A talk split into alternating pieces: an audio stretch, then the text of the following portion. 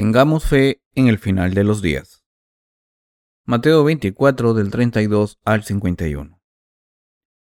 De la higuera aprended la parábola. Cuando ya su rama está tierna y brotan las hojas, sabéis que el verano está cerca. Así también vosotros, cuando veáis todas estas cosas, conoced que está cerca a las puertas.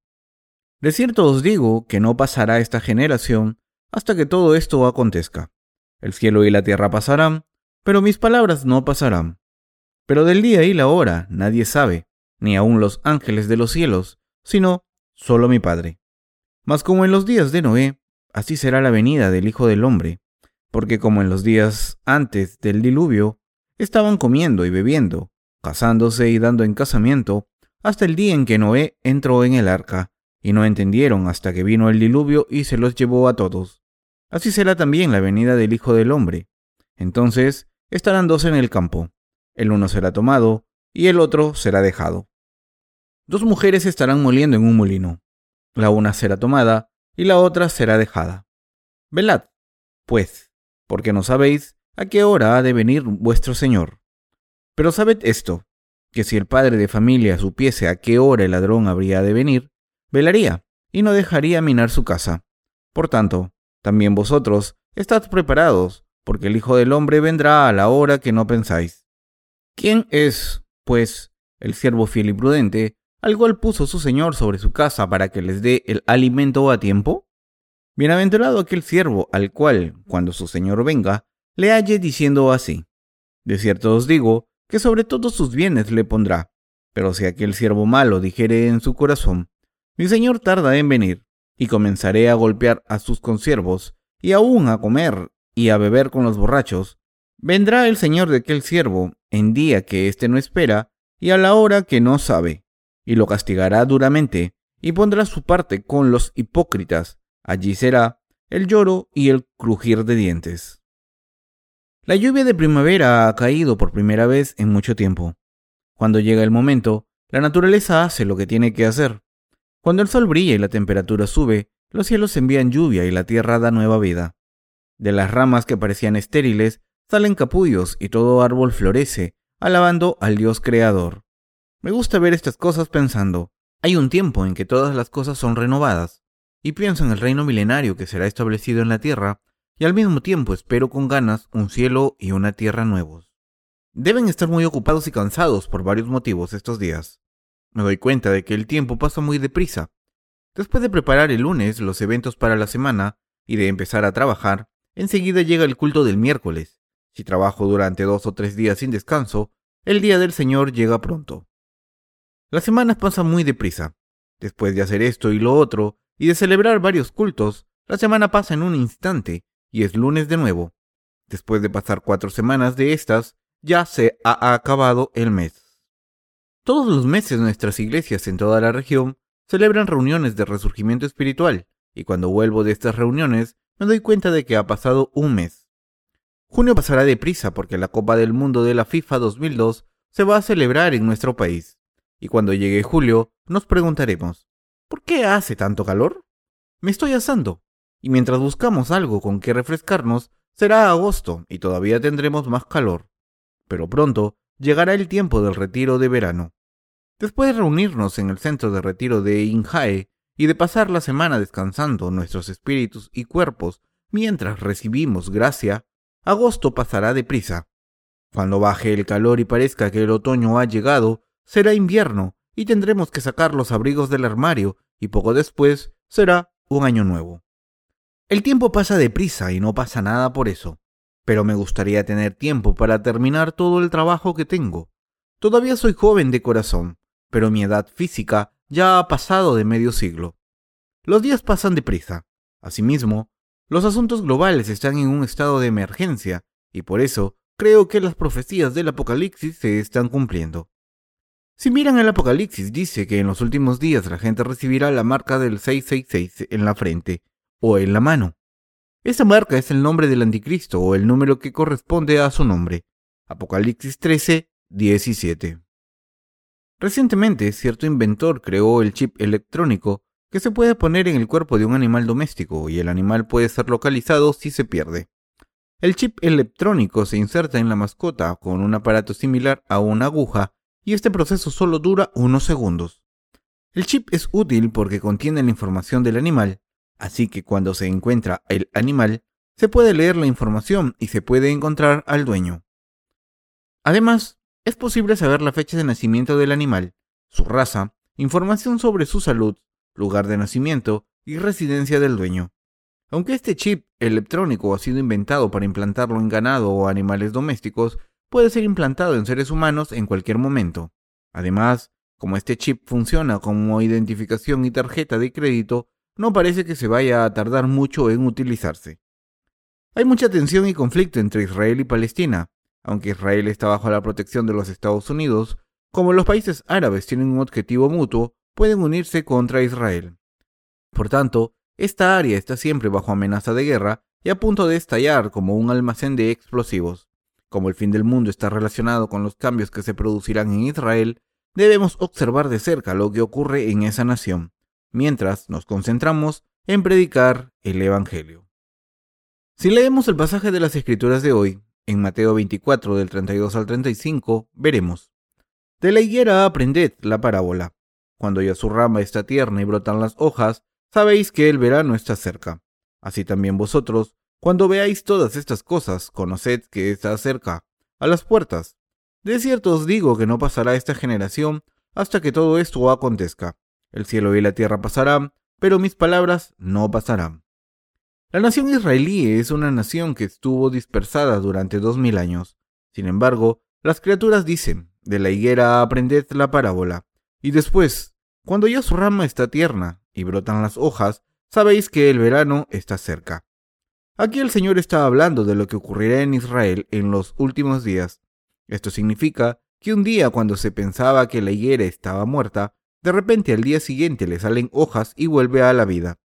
Se pensaba que la nación de Israel estaba perdida y vacía, pero entonces los israelitas recuperaron su país. Del mismo modo en que le salen hojas a la higuera y da frutos de nuevo, la nación israelí se levantó una vez más reclamando su tierra de antiguo, y ahora los israelitas están presionando a las naciones vecinas. El Señor dice, no pasará esta generación hasta que todo esto acontezca, y esta generación se refiere al periodo de tiempo en que la nación israelita viva en la tierra. La expresión metafórica de que la higuera se vuelve verde una vez más significa que la nación de Israel recuperaría su país después de haberlo perdido. Después de que Israel recupere su país, los israelitas empezarán a atacar a otros países para demostrar su poder, lo que provocará la ira de muchos países. Una vez estén aislados, habrá una guerra que les hará rendirse y al final ser conquistados. Por tanto, Israel llegará a un punto en que estará a punto de perder su país de nuevo, pero antes de que la nación se vuelva a dispersar, el Señor volverá. No podemos decir que estamos en ese tiempo, pero podemos decir que estamos a las puertas. Si leemos el Apocalipsis, veremos que en el futuro un dragón con siete cabezas surgirá del mar. Esto significa que aparecerán reyes en este mundo que cometerán actos violentos. En realidad, en los tiempos que corren, están apareciendo gobernantes violentos por todo el mundo. El presidente de los Estados Unidos, una de las superpotencias más importantes, no tiene ninguna reserva a la hora de ir a la guerra como si hubiese nacido para ello. Es una persona temible, porque poco después de firmar un pacto antinuclear, lo está intentando romper. También rompió el pacto que decía que ningún país desarrollaría armas nucleares y dijo que solo su país podría. Estas personas defienden la ley que dice, los débiles caerán presa de los fuertes. La razón por la que no tiene miedo de las armas nucleares de otros países es que tiene una estrategia de defensa que utiliza un satélite para interceptar los misiles nucleares balísticos que se han desarrollado. Por tanto, los Estados Unidos no tienen nada que temer y dicen que tienen capacidades extremas en caso de una guerra nuclear. Parece que el presidente ha empezado a reorganizar el orden global bajo la influencia de su país. En Japón, por otro lado, el primer ministro ha declarado que hará de su país una superpotencia militar. El primer ministro es una persona innovadora, aunque no tiene un récord brillante ni apoyos, ha mantenido su posición como primer ministro durante bastante tiempo. Ha demostrado su ambición por reactivar la economía japonesa al tiempo en que reúne poder militar. Por ahora, los miembros de su gabinete, así como la mayoría de los japoneses, creen que la guerra es la clave para reconstruir la economía japonesa. Por tanto, Japón ha colaborado con los Estados Unidos, instigando el antagonismo contra Corea del Norte. Estos países afirman que pueden eliminar un país en 30 minutos si son provocados intencionadamente. En realidad, tienen el poder de determinar la existencia de una nación en 30 minutos. Sabemos que estamos viviendo en los últimos días, cuando las armas están muy desarrolladas. La gente de todo el mundo está cada vez más dispuesta a ir a la guerra, en vez de ser pacifista, y muchos tiranos hostiles están a punto de ir a la guerra. Parece que la gente en el mundo desea la paz y desprecia la agresión, pero en realidad está apoyando a estos tiranos. La gente dice que no quiere ir a la guerra, pero en realidad la apoya. Las mentes de la gente moderna son cada vez más degeneradas y agresivas. Los criminales hoy en día no dudan en matar a la gente, y aún menos si es por dinero o entretenimiento, porque no les importa si su carácter se destruye. Observo a los jóvenes de hoy en día jugando con sus videojuegos, aunque yo no juego. En estos juegos matar al enemigo de manera cruel con cuchillos y pistolas no es nada. Si no matan al enemigo después de cortarlo una vez, lo matan con más violencia y sin piedad. Los videojuegos de simulación de guerras dan más puntos al jugador que mata más cruelmente y crea una estrategia que contenga batallas sangrientas para asegurarse una posición ventajosa. Estos juegos son muy populares entre los adolescentes. Sin embargo, no estoy diciendo que no deban jugar a estos juegos, sino que a través de ellos podemos psicoanalizar las mentes de la gente que juega y examina las tendencias del mundo. Lo quieran o no, la gente que está en contacto con estas cosas tan violentas y crueles se hace violenta. Las mentes de la gente hoy en día están tan degeneradas que se está produciendo un movimiento hacia la devaluación de la vida humana. Hace tiempo solía haber muchos fraudes con las compañías de seguros. Incluso ahora hay casos frecuentes de personas que se autolesionan después de haberse suscrito a varios planes de seguros con su nombre o el de algún familiar, para recibir el dinero del seguro. A veces incluso matan al miembro de la familia. Esto demuestra las tendencias del mundo que valoran el materialismo por encima de la vida humana. En los corazones de la gente de hoy en día, el valor de la dignidad humana, que da sentido de importancia y respeto a la vida humana, ha desaparecido casi por completo. La gente de la antigüedad conocía la dignidad de la vida y no mataba ni a un insecto sin pensarlo bien. Cuando era pequeño, en varias ocasiones vi a mi madre echar agua por el fregadero después de que se hubiera enfriado. Así que le pregunté, ¿por qué haces eso? Y mi madre me contestó, si echo el agua caliente por el fregadero, las lombrices y otros insectos que vivan donde va el agua morirán. Así que no desprecio ni la vida de un insecto. Sin embargo, hoy en día la gente no tiene ninguna consideración por la dignidad de la vida. Hay mucho egoísmo. Muy a menudo ocurren incidentes en los que la gente mata sin pensarlo dos veces si ve que esa vida le va a producir algún inconveniente. Además, no solo en nuestro país, sino por todo el mundo, las mujeres no se casan. En Francia, si una mujer se casa y tiene hijos, el gobierno se encarga de cubrir todos los gastos de la educación de sus hijos hasta la universidad, y además les da dinero para mantener a los hijos. Por tanto, los padres que tienen dos hijos en estas naciones viven bien y comen bien durante el resto de sus vidas. Muchos países desarrollados están tratando de estimular el nacimiento de más niños porque las tasas de nacimiento están disminuyendo. Hoy en día, la gente se preocupa porque la población y la tasa de nacimiento de nuestro país han bajado considerablemente. ¿Qué provoca este fenómeno?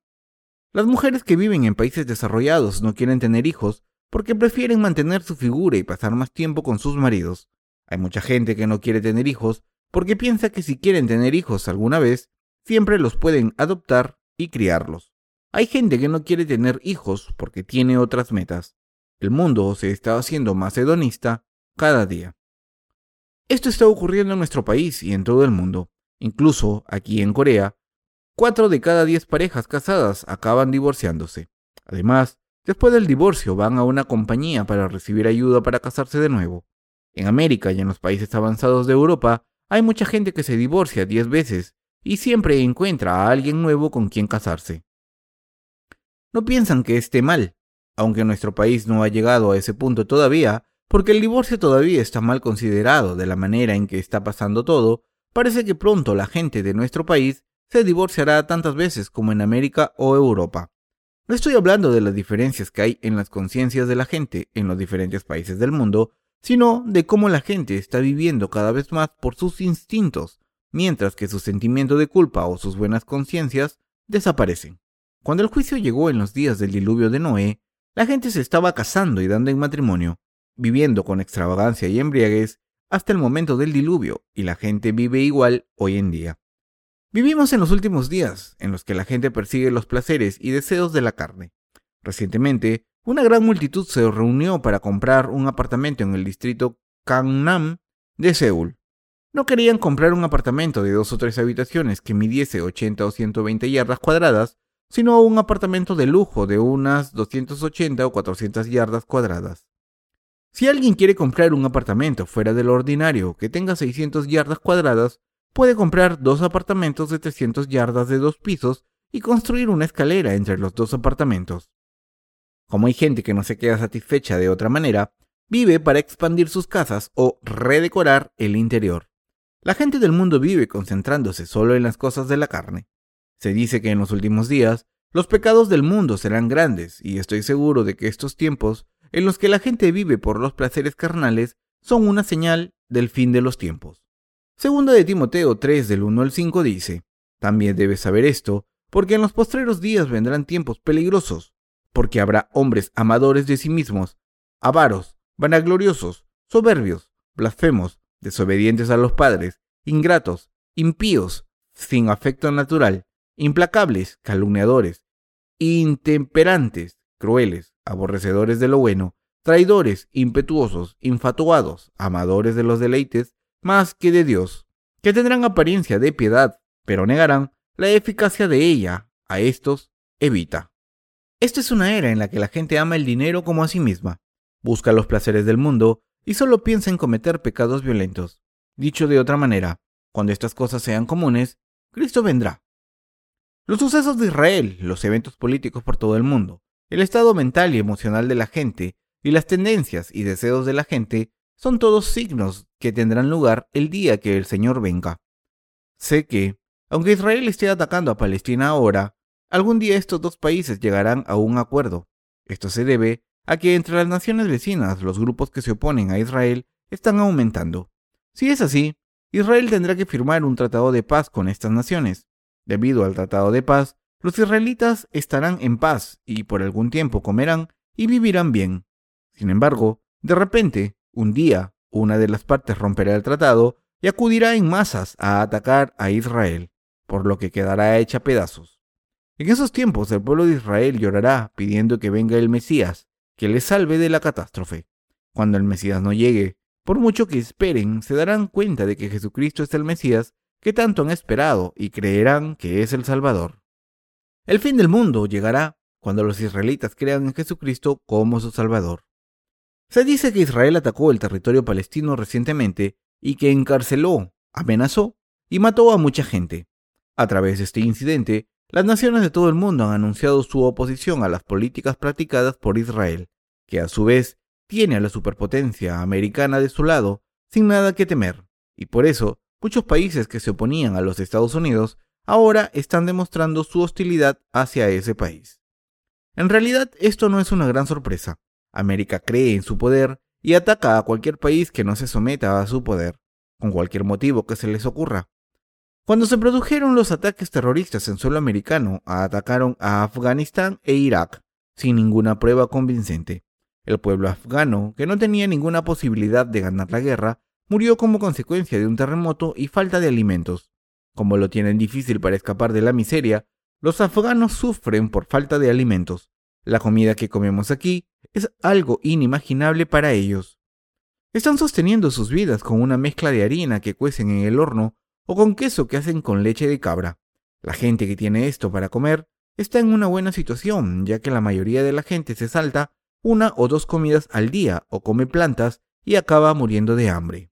Aunque hay muchas agencias voluntarias por el mundo que están donando provisiones médicas y comida, aún así hay un déficit de recursos. Es irónico que, mientras que la mitad del país es una zona de guerra caótica con sonidos de disparos y cañones, la otra mitad está recibiendo ayuda de los países atacantes, de manera que este país recibe ayuda en nombre de la caridad y a la vez está siendo atacado en nombre del poder nacional. Estos países matan a las naciones enemigas con armas, mientras que les dan comida a los heridos y refugiados.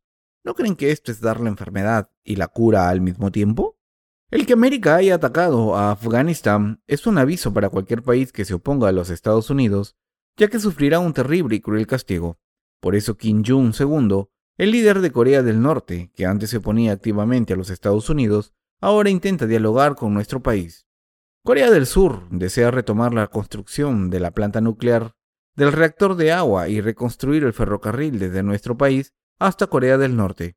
Sin embargo, la única persona que puede atacar a los Estados Unidos sin miedo es Kim Jong-un. Es una persona imponente, pero también es bastante peligrosa. En los últimos días ocurrirán un par de situaciones y la primera señal se verá en Israel. Asimismo, los últimos días se verán cuando la gente coma, beba y se case, y se concentre únicamente en los asuntos de la carne con un corazón extremadamente obstinado y poseído con el mal. Esto quiere decir que en los últimos días la gente tendrá un corazón lleno de maldad y vivirá una vida alocada. Cuando estas cosas ocurran constantemente y se vean acciones malvadas, frecuentemente debemos darnos cuenta de que el día del Señor está cerca. Los últimos días de los que habla el Señor son los días en los que estamos viviendo. La era en la que vivimos hoy en día es la era final que aparece en la Biblia. Vivimos en los últimos días de la palabra. No les digo esto para que tengan miedo o para amenazarles.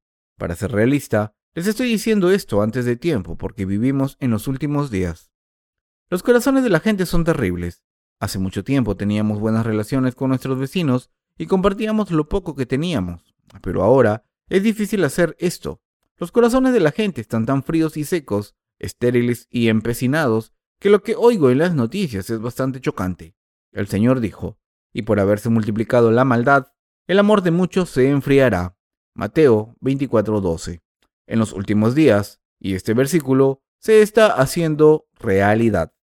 De la misma manera en que es natural que llegue el invierno y después la primavera, del mismo modo en que las hojas dan nueva vida para toda la creación, este mundo será destruido una vez y nuestro Señor vendrá y lo hará de nuevo. Debemos vivir observando esta era con cuidado mientras cumplimos la llamada del Señor y esperamos el día en que el Señor vendrá para deshacerse de este mundo y renovarlo. No habrá ninguna época en la que el Evangelio se predique tan rápida y extensamente que la época en la que vivimos. Hay muchas cosas que debemos hacer, pero aunque hay mucho que hacer en esta era, la obra de Dios se está haciendo con rapidez. No hay mejor época en la que estamos viviendo para poder trabajar más para predicar el Evangelio. La obra que debemos hacer, la obra que estamos continuando, es la obra de predicar el Evangelio del agua y el Espíritu. Por todo el mundo hay muchas personas que van por el camino de la perdición por culpa de sus creencias falsas y su ignorancia del Evangelio del agua y el Espíritu.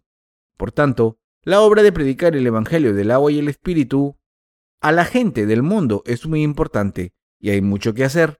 Los que predican el Evangelio deben conocer los tiempos en que viven mientras trabajan. En este tiempo en el que hay mucho que hacer, el pueblo de Dios debe saber qué hace y cómo debe vivir, y debe trabajar diligentemente en su tiempo porque si no conocemos los tiempos, todo el trabajo será en vano. La era en que estamos viviendo es perfecta para predicar el Evangelio, y como estamos en los últimos días, debemos hacer la obra de predicar el Evangelio con todo nuestro corazón y nuestros esfuerzos. Cuando miramos lo que está ocurriendo en el mundo hoy en día, vemos que debemos plantar las semillas del Evangelio. Ahora que se puede predicar bien, muy pronto la tierra caerá en la tribulación y cuando llegue el momento, los desastres naturales serán colosales. La Biblia dice que un tercio de los bosques se quemarán y que el sol perderá su luz. Si hay incendios forestales, colosales por todo el mundo, la tierra estará llena de humo, y la luz del sol no llegará a la superficie de la tierra. Entonces, ¿qué ocurrirá? Que muchos virus no morirán, sino que proliferarán. Habrá epidemias extrañas y enfermedades misteriosas que se propagarán. La gente morirá a causa de las tribulaciones y entonces el mundo entero quedará sumido en el caos. Cuando las noticias dijeron que el ganado estaba infectado por la dioxina, la gente empezó a dejar de comer carne y comió marisco. Sin embargo, se dice que el pescado y el marisco están infectados por más tipos de contaminación que los animales terrestres. El agua está más contaminada que la tierra y se dice que el pescado y el marisco contienen mil veces más dioxina y sustancias metálicas que la carne de los animales terrestres. ¿Saben lo que ocurrió recientemente en la costa del Mar del Oeste que hizo que los peces murieran en masa y fueran dejados en la costa? Fue culpa de un accidente inducido por la contaminación ambiental. Y los peces se envenenaron por la contaminación del mar. Sin embargo, la gente que estaba ciega por la avaricia cogió estos peces y los vendió en los mercados. La gente que no sabía lo que pasaba compró el pescado y se envenenó con la toxina. De esta manera el medio ambiente se está contaminando y la gente está muriendo. Lo que debemos hacer en este mundo es dejar de perseguir las cosas del mundo y difundir el Evangelio del agua y el Espíritu por todas partes. Ahora que la palabra del Señor se está cumpliendo en el mundo, y ahora que es el mejor momento para predicar el Evangelio, debemos subir más libros electrónicos en Internet e imprimir más libros gratuitos en papel, en más idiomas, para poder entregárselos a la gente de todo el mundo. Ahora es un buen momento para plantar las semillas del Evangelio. Cuando vemos cómo el Señor obra según sus planes en el tiempo, la obra que hizo en el pasado hasta ahora no parece nada comparada con lo rápidamente que se está predicando el Evangelio. Por tanto, ustedes y yo, como evangelistas, debemos vivir con fe, reconociendo los tiempos. En este tiempo tan propicio para la predicación del Evangelio, no podemos ser solo los que conocemos y creemos en el Evangelio del agua y el Espíritu, sino que debemos apresurarnos en predicarlo por todo el mundo. Debemos predicar el Evangelio antes de que el mundo sufra las tribulaciones. Cuando el mundo se vuelva tal y como lo predice la palabra, ya no podremos predicar el Evangelio, pero los que han escuchado el Evangelio o lo han encontrado en nuestros libros creerán en el Evangelio de verdad en sus corazones y recibirán la remisión de sus pecados. Ahora es el momento. Por tanto, como la Iglesia de Dios sabe en qué tiempos vivimos, con lealtad pasamos a la gente el pan de vida. Ahora mismo no tienen tiempo para malgastar sus energías en cualquier otra parte. No tenemos mucho tiempo. Vivimos en tiempos así. Cuando pase este año habrá guerras con frecuencia. Por todo el mundo habrá guerras masivas. En estos tiempos estamos haciendo la obra de predicar el Evangelio. Es un descanso y una bendición que el Señor nos haya permitido hacer esta obra. No debemos quedarnos sin satisfacer con la realidad actual, diciendo, puedo vivir así hasta el final, sino que mientras el mundo cae en más caos y tribulaciones, debemos trabajar diligentemente para que cuando llegue el momento en que sea difícil trabajar, podamos conseguir la cosecha final. Después de esto, del mismo modo en que los agricultores plantan las semillas en primavera y esperan a que germinen, nosotros debemos esperar también. Los tiempos en los que vivimos son propicios para plantar la semilla, porque los últimos días no nos permitirán plantar nada, ya que serán los días de la cosecha. Dios nos dice que aprendamos de esta parábola de la higuera, nos dice que reconozcamos los tiempos que se parecen a los de Noé y que seamos siervos fieles de Dios, mientras predicamos el Evangelio del agua y el Espíritu, que es el pan de vida. Si hacemos esto, cuando el Señor vuelva, seremos aplaudidos y amados. Sin embargo, si la persona que recibió la remisión de los pecados piensa que el Señor volverá tarde y se concentra en comer, beber, casarse y disfrutar de los placeres mundanos, el Señor lo contará como un hipócrita cuando venga de repente y no esté preparado. Mateo 24 del 50 al 51. Aunque haya sido salvado, Dios le castigará severamente. Será juzgado como la gente religiosa que no cree en el Evangelio del agua y el Espíritu. En realidad, esta gente será todavía peor. Ustedes y yo debemos reconocer estos tiempos correctamente, y aunque sea difícil, debemos vivir con la esperanza de que si oramos un poco más, podremos llevar la corona de la vida eterna. A veces les puede enfadar pensar, todo lo que tenemos que hacer es trabajar un poco más, y esto nos lo han dicho mil veces. Ahora podrán ver con sus propios ojos que la vida nueva surge de todas las semillas que hemos plantado. Así que debemos hacer un esfuerzo extraordinario para servir al Señor en su obra. Como nos preparamos e hicimos trabajo misionero a través de Internet, ¿acaso no han recibido la remisión de los pecados muchas almas? Sé que los libros electrónicos que hemos creado serán más útiles que los de papel, aunque una buena parte de la obra del Evangelio se esté haciendo a través de los libros impresos, algún día los servicios postales se paralizarán y preparados para el día en que los libros electrónicos sean más útiles, estamos planeando traducir más libros y subir una mayor selección de estos a nuestra página web. Queridos hermanos, la meta está delante de nosotros. Pronto, de la misma manera en la que la creación da nueva vida, en primavera, el Señor volverá al mundo y lo renovará. En esos tiempos, Los justos reinarán con el Señor como reyes y recibirán muchas bendiciones durante mil años, y también reinarán sobre cualquier pecador que siga vivo. Como el Señor lo ha dicho, tengo fe en que cumplirá su palabra. Por tanto, a los que hayan recibido la remisión de los pecados y vivan como evangelistas del Señor, les pido que no vivan con sus ojos puestos en la realidad actual, sino que vivan por fe, haciendo la obra de Dios con esperanza. ¿Están cansados de servir al Evangelio? En realidad no hay una era con más trabajo que esta. La sociedad en la que vivimos está completamente contaminada. En estos días cada vez está más contaminada y ha pasado de ocurrir en un grupo específico a ser más común. Muchas personas, desde hombres de negocios hasta amas de casa, son adictas a las drogas. Aunque en tiempos anteriores el motivo por el que se tomaban drogas era por la voluntad propia, ahora cada vez más gente las toma por la voluntad de otra persona. Hay casos de personas que se convierten en drogadictas porque toman alguna bebida que alguien les ha dado gratuitamente. Esto significa que muchas personas se convierten en drogadictas sin quererlo. La gente que se convierte en adicta de esta manera no puede estar limpia, así que compra droga a la persona que las convirtió en adictas. Como cuesta tanto dinero comprar droga, las personas utilizan a otras personas convirtiéndolas en adictas. Después de esto, se convierten en camellos y piden dinero a cambio de drogas y más tarde piden más y más dinero. Utilizan ese dinero para comprar droga para sí mismos y para las otras personas que han hecho adictas. Hacen esto porque saben que las drogas son malas, aunque la adicción se haya creado involuntariamente, y si se enganchan una vez no pueden estar limpias. Si no pueden dejar las drogas, la adicción crece y destruye su salud y sus vidas.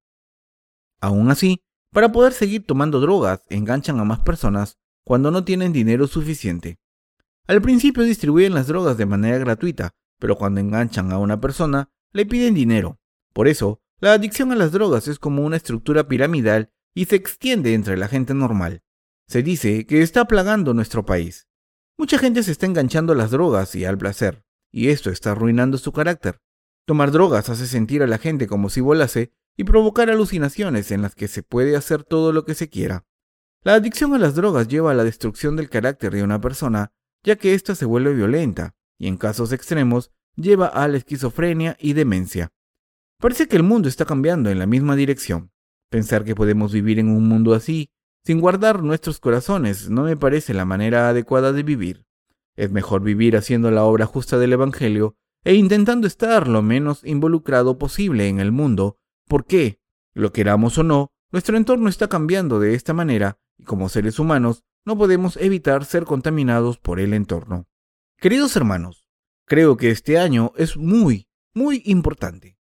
Si trabajamos este año que viene, terminaremos la mayor parte del trabajo. La obra de traducir un libro costaba dos o más meses antes, y ahora solo cuesta una semana o dos. La obra del Evangelio está avanzando rápidamente. A través de esta obra, llegará un día en que no habrá nadie que no conozca el Evangelio. La obra misionera que estamos llevando a cabo a través de Internet y de la literatura cristiana es un gran método para predicar el Evangelio. Estamos haciendo esta obra porque el Señor desea que lo hagamos rápidamente y nos lo permite. Por tanto, démosle gracias al Señor y dentro de las posibilidades que nos ha dado, hagamos esta obra del Evangelio diligentemente.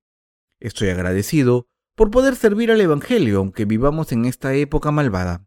También hay un gran deseo porque el Evangelio sea predicado rápidamente, y como esta obra es tan urgente, no hay tiempo para estar atados a nuestras debilidades, insuficiencias, situaciones y circunstancias, y no tenemos tiempo de cuidar de nosotros mismos.